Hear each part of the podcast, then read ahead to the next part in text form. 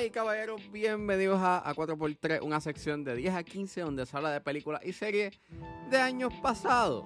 Soy Ángel y en este episodio voy a estar hablando de la última entrega de The Godfather titulada The Godfather Parte 3 y del corte del director lanzado en el 2020 titulado Coda, The Death of Michael Corleone. Ambas versiones de The Godfather están disponibles para rentarse en plataformas video on demand, así que si es hora de regresar al pasado y recortar, es porque 4x3 acaba de comenzar.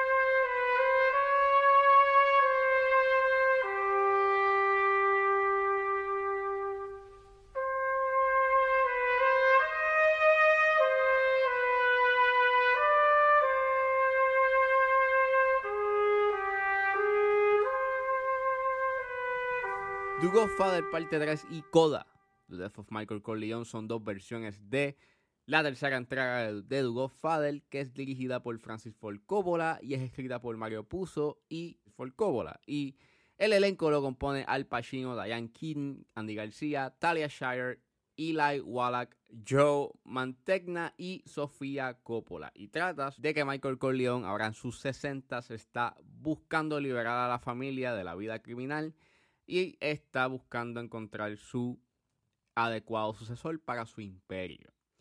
Ambas versiones, por lo menos la versión de The del parte 3 eh, dura 2 horas y 42 y la versión que se lanzó en el 2020 eh, dura 2 horas y 37, eso son básicamente 5 minutos que le cortan a la película. Y pues hablar de The del parte 3 es bastante complicado porque esta película básicamente eh, si lees un poco de su producción y por qué pues decidieron hacer una, una, tercera entrega, eh, pues básicamente es como que Francis Ford Coppola la hizo por necesidades económicas y dentro de la producción hubo sus controversias este, en el caso de que pues no tengas a Robert Duvall porque Robert Duvall estaba pidiendo mucho más dinero. Al Pacino no estaba muy contento con el arco que le estaban dando al personaje eh, de Michael Corleone, hasta incluyendo de que pues el personaje de Mary Corleone eh, originalmente lo iba a... Eh, estaban buscando una actriz, primero iba a ser Julia Roberts, pero Julia Roberts no pudo, y después Winona Ryder, y Winona Ryder tuvo que irse de la producción y no pudo filmar nada porque pues tuvo complicaciones de salud, hasta que pues decidieron castear a Sofía Coppola, que es la hija de Francis Ford Coppola, y pues este, sí, es un... Tiene una producción bastante complicada esta película. Y en el 2020, Paramount le da el privilegio a Francis Ford Coppola de hacer la versión que él quería. Originalmente él no quería llamar Dugo del Parte 3 como pues Dugo del Parte 3. Él quería llamarla como Coda, The Death of Michael Corleone, porque él veía esta tercera entrega como un epílogo, como una nota al cárcel. Y cuando tú la ves desde esa perspectiva hace mucho sentido eh, las cosas que tú ves en la película porque eh, el pacing de la misma es mucho más pausado. Eh, por lo menos la versión teatral es bien pausada y eso en cierta forma es una de las grandes debilidades que tiene la versión teatral. Es lenta, y no es lenta en que es interesante, es que básicamente es lenta porque están rellenando espacios y hay mucho relleno envuelto en su trama. Y el, el, catalítico para que la película se mueva no sucede hasta la media hora, 45 minutos de película básicamente. Cuando Michael Corleone tiene la conversación con el arzobispo, que él quiere comprar este, las acciones y ser parte de una compañía de bienes raíces llamada Inmobiliares. Y viendo la versión teatral es una very interesting. Y pues para llegar ahí se necesita. Y la manera en cómo está estructurada la película hace ver como si ya Michael Corleone ya fuese redimido o estuviese ya, you know, eh, en un negocio legítimo o haciendo negocios legítimos, pero no. O sea, nada él está buscando esa, esa legitimidad y, buscando su redención. Mientras que en la versión de Coda empieza básicamente con esa conversación que tiene y él buscando you know, este, ser parte de la compañía y, y darle legitimidad al negocio. Y el hecho en que tú hayas movido esa escena que sucede en 45 minutos de película y la hayas movido al principio eh, hace que la película corra mucho mejor y al igual que obviamente le sacan cosas como pues antes de llegar ahí, el principio básicamente de esta película es este, como la casa en donde ellos vivían en Las Vegas, este, pues está abandonada y tienes la, y tienes la ceremonia que sucede en la iglesia que le dan una, pues una medalla. Después tienes este, la fiesta que hacen en su casa y, y pues, mano, o sea, hay mucho, mucho filler o, o, o, la trama no arranca hasta, como digo, a 35, 45 minutos de película y resulta ser un buen ejercicio de ver cómo al tú mover una escena, básicamente tú haces que la trama se mueva y se sienta mucho más activa. Me gusta más la, versión Coda to the of Michael Corleone, es mucho más activa, es mucho más eh, al grano, le quitan todo el filler que tiene eh, la versión teatral y es buenísima. Tiene sus cosas, claro está, porque pues al tú mover escenas a veces rompen con la continuidad.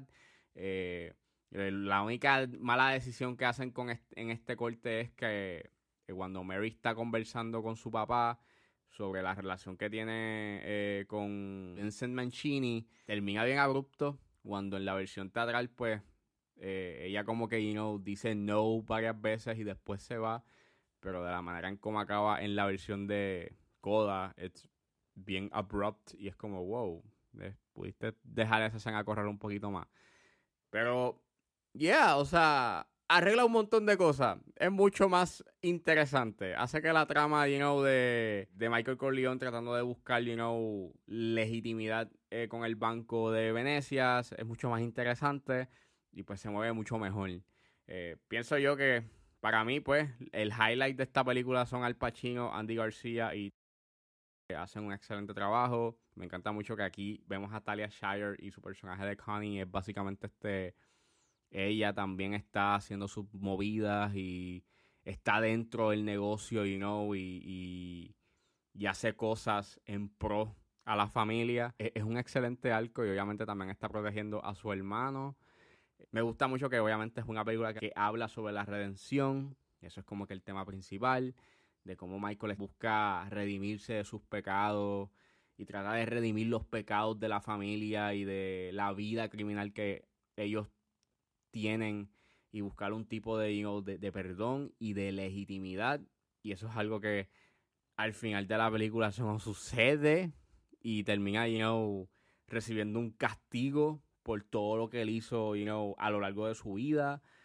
Eh, pues, y eso siendo pues que termina su hija muriendo a costa de la vida criminal de él. O sea, es trágico, es triste, es bien melancólico, es very sour, eh, bien amargo. Y, y, mano, o sea, esa escena de la ópera, toda esa secuencia es magistral. Para mí ese es como que el highlight de la película. Y lo, por lo cual vale la pena ver la película es por esa escena, es por esa secuencia eh, y por el final, ahí tienes como que la mejor actuación que yo he visto de Al Pacino cuando él está gritando y él, gracias a la edición, el grito que él da eh, por unos segundos no se escucha y después cuando él respira, grita y, y, tú puedes escuchar lleno el dolor y cómo él murió en esas escalinatas del teatro y de manera simbólica.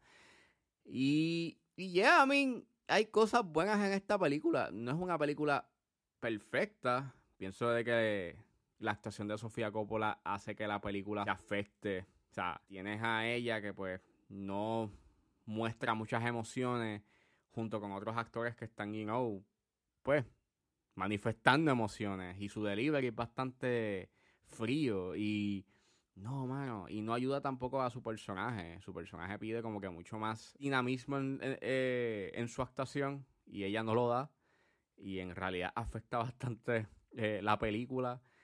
Y, mano, revisitando nuevamente you know, estas dos versiones, eh, no me molesta que exista la, la, tercera entrega. Obviamente tiene sus cosas buenas y se nota que a pesar de que esto principalmente viene por una motivación económica eh, por parte de Coppola de hacer esta película, se nota que hay un respeto, se nota que quisieron hacer algo bueno y Y dentro de la circunstancia, yeah, en gran parte eh, hay, hay, muchas cosas muy buenas. Obviamente no es mejor que las primeras dos. Eh, sigue habiendo sus problemas de pacing, pero por lo menos en Coda se resuelve bastante esos issues.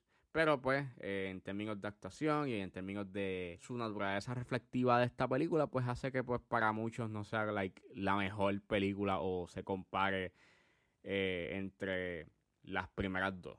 Recomiendo que la vean. Hagan ese experimento de ver las dos versiones de The Godfather. Eh, porque ahí tú puedes ver, you ese ejercicio y lo importante que es, o sea, el gran poder que tiene la edición. O sea, cómo mover una escena básicamente te arregla y te mejora grandemente una película. Eh, y pues nada, véanla, revisítenla.